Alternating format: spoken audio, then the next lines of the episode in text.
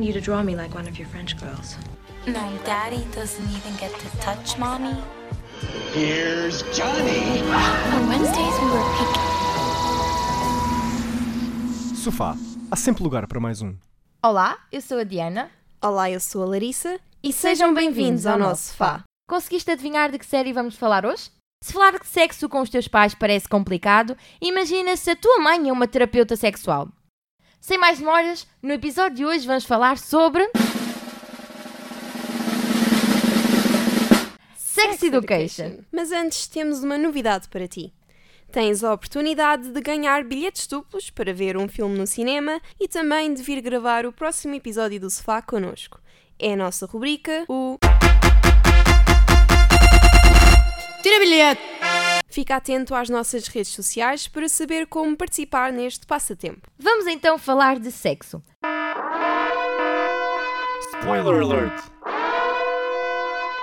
Sex Education é uma comédia dramática que conta a história do inseguro e virgem Otis, que acaba por descobrir que tem as mesmas qualidades da mãe, que é terapeuta sexual. Com a ajuda de uma antissocial, a Maeve, começa uma clínica sexual na sua escola. A série produzida pela Netflix e pela Eleven Films estreou dia 11 de janeiro deste ano e tem dado bastante que falar. Tem apenas 8 episódios, mas a segunda temporada já foi anunciada.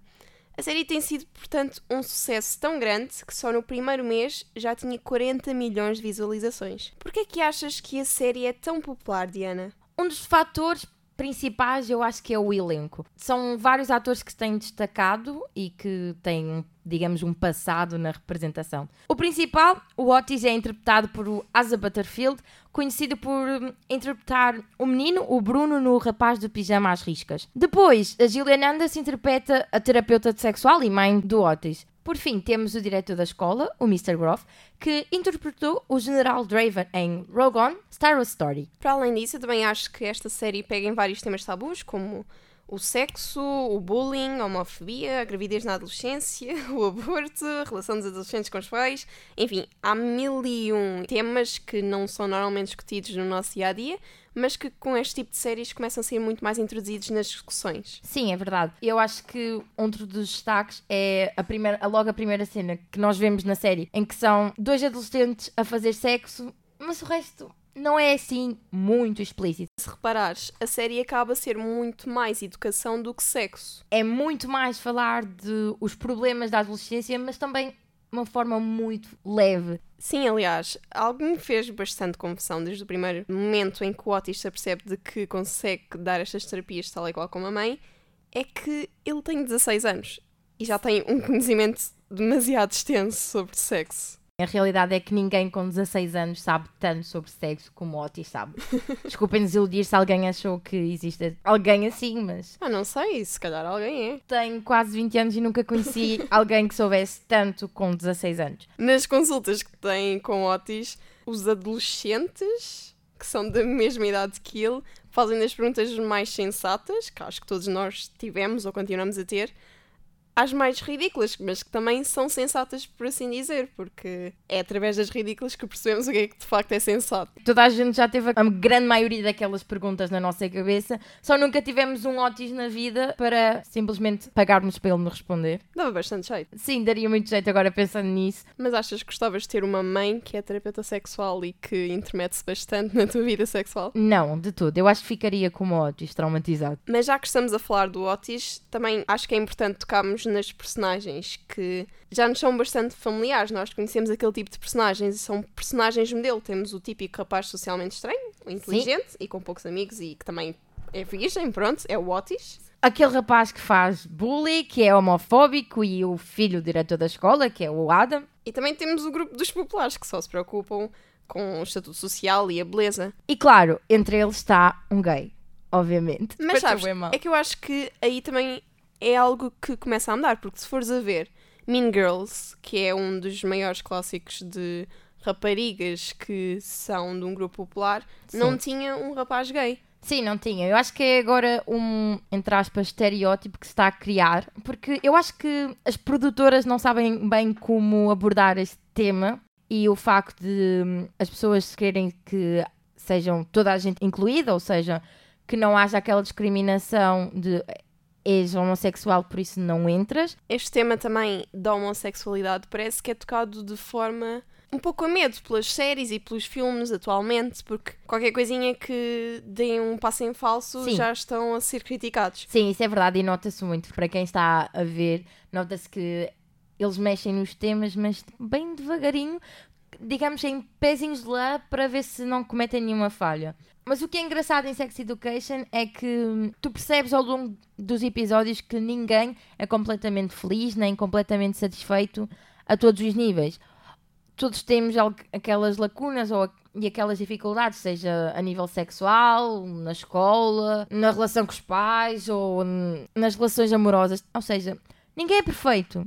Isso é aquele toque de realidade que Sex Education tentou colocar nas personagens. Acho que acabou por resultar, porque, como dissemos, estas personagens são bastante personagens modelo, são estereótipos que nós já conhecemos. E introduzir este character development ao longo de, desta temporada foi um toque bastante realístico, como disseste. Porque nenhuma delas acaba por ser como nós realmente pensávamos que elas iam ser. Temos o Adam, que é homofóbico, que no final acaba por se revelar que é gay. Temos também o Otis, que já sabemos que é inseguro e é virgem, mas que tem um maior problema, que é lidar com a sexualidade dele. É bastante engraçado como um terapeuta sexual eh, encontra problemas na sexualidade dele. Tu podes ver a própria mãe dele, por muito que ela não tenha inibições a nível sexual, ela tem muita dificuldade em assumir uma relação amorosa. Mesmo sendo terapeuta e ter aquela vontade todo com o corpo, ela tem muita dificuldade em admitir que gosta de alguém. E tu vês aquele jogo dos homens, um, um dia é um, outro dia é outro. Pronto, portanto, ela tem problemas românticos e não sexuais. Exatamente. Acabamos por perceber que ninguém, na verdade, sabe o que está a fazer, nem, nem os Nem- adolescentes, nem os Exatamente. adultos. Nem os adolescentes, nem os adultos. Contudo, eu tenho um ponto a apontar à, à série em si, que é a forma como aborda os temas, como é o que nós já estamos vindo a dizer, é muito subtil e muito ligeira e parece que os problemas se resolvem com palavras bonitas. Ou seja, se nós tivéssemos um Otis na nossa vida, tudo resolvia, tudo era tão fácil. Por exemplo, o caso do rapaz que estava a tentar suicidar na Lua. O Otis, com duas ou três palavras bonitas, conseguiu demovê-lo de fazer o que ia fazer. E acho que foi um bocadinho. Irrealista. Sim, irrealista. É, é, é mesmo essa a palavra. E a realidade é que Sex Education acabou por usar um modelo de série que sabe que já está provado, digamos, que resulta. Acabou por pegar na experiência que foi 30 Reasons Why e até mesmo da Elite e perceber do que é que o público adolescente gosta e utilizar isso para fazer novas séries. O que eu quero dizer não é que seja, que seja uma cópia da- do 30 Reasons Why ou da Elite. Não, mas é o mesmo género, um género que sabe que se falarmos dos problemas dos adolescentes, eles vão querer ver. E acho que é dessa forma que as produtoras estão a pensar eh, em novas séries. É, pegam naquilo que sabem que resulta e não arriscam tanto. acaba por ser tocar nos assuntos, mas não explorá-los completamente. Era aquilo que estávamos a dizer de tocar nos assuntos de forma muito leve, porque não acabas por ter uma resposta, digamos, definitiva. Não é que haja muitas respostas certas Sim, para claro. os problemas reais, mas as coisas também não são assim tão bonitas e tão fáceis de resolver como o Sex Education faz parecer. Ninguém consegue demover alguém de se suicidar daquela forma tão simples. É um bocado do que nós estamos a falar. É o irrealismo. Falta explorar. Agora está na hora de uma coisa que no episódio passado deu bastante confusão com a Inês e com a Mafalda. Achas que vai acontecer isso neste Date Mary Kill, Diana? Eu acho, acho que nós vamos ter aqui opiniões divergentes e vai ser engraçado ver o que é que tu achas, se é diferente do que eu acho. Vamos ver. Então diz-me lá, entre a Maeve, o Adam e o Eric, com quem é que escolherias namorar, casar e matar? Ora bem, então, espero que desse lado não me levem a mal, mas eu matava a Maeve. Desculpem, Como? eu matava a Maeve. Porque eu gosto de descobrir o lado escondido das pessoas. Ou seja, o Adam e o Eric têm um lado que eles não mostram muito na série. E eu gostava de descobrir o que está por detrás da personalidade deles e da forma como eles agem. Principalmente o Adam. Porque ok, tem aqueles problemas com o pai, mas só é explorada a parte da escola, da relação dele na escola e não muito em casa, nem da infância dele. Eu gostava de espreitar, de conhecer mais essa- parte. A história da Maeve é mais falada, acabo por não ter tanta curiosidade em descobrir mais. Daí, eu tinha um date com o Adam, porque eu quero descobrir, mas não quero descobrir assim tanto. Adam, desculpa. E casava com o Eric, porque eu gostava de ensiná-lo a maquiar-se, porque há ali um dom escondido, acreditem. Há ali um dom escondido. Portanto, só concordo com uma coisa contigo. Quando parece que vai-se repetir a história de esta rubrica dar confissão. Guerra! Sem dúvida casava com Eric, porque acho que é uma, é uma das personagens melhores desenvolvidas. Sim, sem dúvida. E é interessante a forma como eles conseguiram não só representar problemas raciais, como também problemas de, uh, da sexualidade com esta personagem. Porque ele não só é gay, como também gosta de se vestir de mulher. E portanto, isto também é uma coisa que cada vez mais começa a ser bastante atual e foi uma forma interessante de eles interpretarem. Até com a relação que ele tem com o pai, houve ali um desenvolvimento desde o episódio 1. O pai que não aceitava, no final da série já o percebe um bocadinho melhor. E por esse motivo eu gostava de casar com Eric, porque também gostava de o ajudar a perceber-se melhor. Falando então do Eric, que é o nosso único ponto de acordo, Diana, vamos passar para a luta. Bem, vamos lá à guerra. Eu de todo não casava com Adam. Mas porquê ele é tão fofinho? Mas não é, porque não, não é justificação tu teres tido uma infância mais severa ou uma relação com os teus pais mais perturbada que isso te faça ser um bully. Acho que isso não é assim tão linear. Muitas pessoas escondem-se por trás desse argumento, mas lá por teres tido um passado assim, não quer dizer que isso te vai influenciar no futuro. Porque tens muitas pessoas que têm passados, digamos que até mais difíceis que ele teve e que não são assim. Sim, claramente, não é uma justificação, mas a minha escolha deve-se ao facto de, de eu querer saber mais não, não é de todo uma justificação ter um passado, uma infância complicada, severa, uma relação difícil com o pai, que vai justificar o facto de ele ser um bully. Mas eu gosto de conhecer o lado dos mauzões e queria saber porque é que ele é um mauzão. Então íamos a um restaurante e depois íamos, olha, à beira-mar. Portanto, ias ser uma terapeuta, mas não sexual. Exatamente, nada de sexual. Essa justificação que utilizaste para tentar perceber melhor a personagem era a que eu usava com a Maeve, porque acho que, apesar de termos percebido a história dela, não percebemos completamente, porque há sempre alguma coisa para explorar e os temas que é aborto, histórico de utilização de drogas na família, eles tocaram nisso, mas acho que não tocaram o suficiente para eu perceber, ah, ok, ela é assim porque isto aconteceu mas ela não é assim, afinal, afinal não é assim tão zona afinal é uma boa pessoa. A Maeve é uma personagem muito curiosa porque é vista por muitos como uma mauzona, mas ela não é mazona, ela é durona, devido ao que à história que ela tem, ao ao passado, ao facto de não ter mãe nem pai neste momento, ou seja, de ter que viver sozinha, de desenrascar, Sim, literalmente. O, o, a única família que tem é o irmão que e também é um, não está muito presente de É só um, um, um, fardo, digamos, porque quando volta só dá confusão, mas ela é uma boa personagem, ela é, eh, ela, ela é durona, por fora, mas por dentro ela é muito sensível. Tanto que tenho muita dificuldade em expressar os sentimentos dela e vê-se isso completamente com o Otis. Ela até ao fim não lhe disse que gostava dele.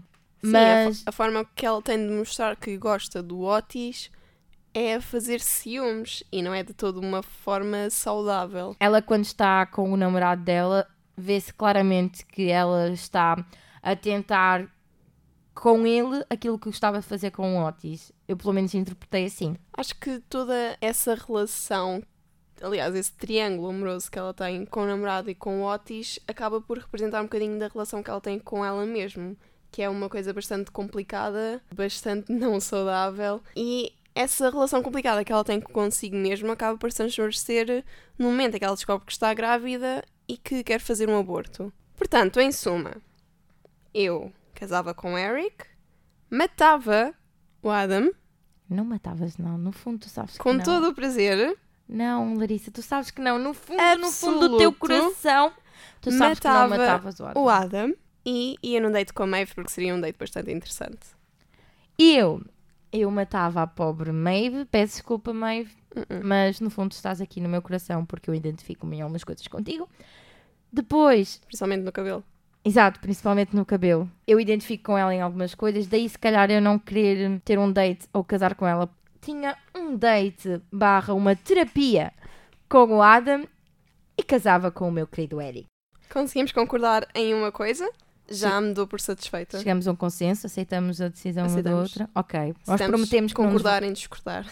Agora, os pequenos detalhes técnicos desta série. Vamos a isso. Olha, se me deixares, eu vou começar, porque Força! eu Go off. inicialmente, quando comecei a ver a série, achava que esta série se passava entre os anos 80 e os anos 90 por causa dos cenários, as roupas e até mesmo a música. Toda a banda sonora remete a essa época. Mas depois, há ali um- uma coisa que não faz sentido, que é os telemóveis. Eles usam telemóveis atuais e isso deixou-me, sinceramente, bastante confusa. Mas sabes porquê? Porquê? A produtora desta série quis criar um mundo fictício onde a, no- a nostalgia acabava por fazer parte do presente. Ou seja, tudo que era dos anos 80, 90, que referiste, são ah, misturados com elementos que estão agora no século XXI, como os telemóveis. Sim, faz sentido essa teoria e hum, confesso que tinha pensado nisso. Mas sim, eu fiquei confusa, mas acabei por perceber. Esta série passa-se em Mordel, uma cidade que não existe. A autora quis criar um cenário de uma típica cidade britânica, mas também quis-lhe acrescentar um pouco de fantasia. Outro aspecto que eu também acho que foi muito bem conseguido é a fotografia. Desde as paisagens ah, até mesmo às decorações dos cenários. E um dos melhores exemplos que eu tenho para dar é a Casa do Otis, que tem toda aquela panóplia de quadros Vaginas. e esculturas de pênis, vaginas, clitóris, enfim. E uma coisa também bastante curiosa que eu descobri depois ao fazer a pesquisa é que eles tinham um diretor de intimidade. E ele fez-os ver vídeos de animais a fazer sexo no YouTube. E eles dizem que conseguiram fazer com que as cenas de sexo fossem mais naturais, porque não se preocupavam tanto com a autenticidade, estavam mais focados no momento. Eu vi uma entrevista que o Asa Butterfield deu em que fala precisamente das, das cenas em que ele está a masturbar e que houve várias vezes em que lhe tiveram que pôr um, um de borracha porque senão parecia demasiado, digamos, fake. Mas é, é aquela tal coisa que nunca vamos saber porque não conseguimos ver. Não há tanto sexo como há educação. Acho importante haver este tipo de séries porque hum, o público-alvo acaba por ser pessoas muito mais novas que nós. Sim, é que isso. também se estão a descobrir e que esta série de facto pode ajudar. Mas agora, Lícia, tenho uma pergunta para ti. O que é que esperas da segunda temporada, que já foi confirmada? Ora, espero que aprofundem os temas da melhor forma, porque eu até gosto da série. Acho que tem bastante potencial e que as personagens podem ser melhor exploradas. Espero também que o Eric perceba melhor e não fique com Adam. Ok, vamos voltar à guerra. então, quero muito que o Adam regresse da escola militar e que dê uma oportunidade e que assuma a sua homossexualidade e que tenha uma relação muito fixe com o Eric. Eu adorava que isso acontecesse porque vê-se que há ali amor, há ali uma paixão. Ok. Tan, tan, tan. Obviamente que eu quero que o Adam perceba que it's okay to be gay. Mas não que seja com o Eric, porque acho que é uma personagem demasiado preciosa e demasiado bondosa e que qualquer coisa que o Adam faça por falta de experiência numa relação homossexual vai acabar por magoar o Eric, que é uma personagem bastante sensível. Eu entendo o que estás a dizer, mas o, o certo é que eu acho que eles podem equilibrar e compensar um ao outro. Ou seja, a fragilidade do Eric pode ser compensada com ah, as qualidades do Adam e vice-versa. Eu acho que o Adam precisa muito do Eric para se assumir e para se aceitar, acima de tudo. E, e o Eric precisa muito do Adam para viver com menos medo e soltar também um bocadinho. O certo é que, a nível sexual, nós já vimos que resulta melhor. correu muito bem. Entre eles correu muito bem, aliás. E o certo é que ele tinha problemas com Raparigas. com, com raparigas e foi assim que começou a clínica sexual do Otis da Maeve. Portanto, toda uma volta de 360 graus que voltamos ao mesmo sítio. Exatamente, nós começamos com o início da clínica e acabamos com o início da clínica. É um ciclo. E se calhar para a próxima temporada é a clínica outra vez? Será que a clínica vai voltar? Será que vai desaparecer? Por hoje, nós chegamos ao fim. Mas antes de nos despedirmos, não podemos ir embora sem te dar a conhecer as pistas para o próximo episódio. Queres saber o que é que vem aí? Vê se descobres. So you're not from around here. It's hard to explain. Dá-nos os teus palpites no Facebook ou no nosso Instagram. E já sabes, ficamos à tua espera no sofá. Até à próxima.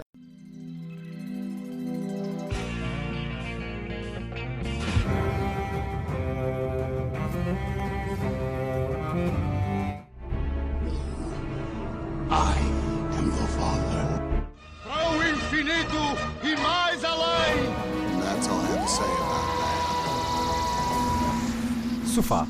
Há sempre lugar para mais um.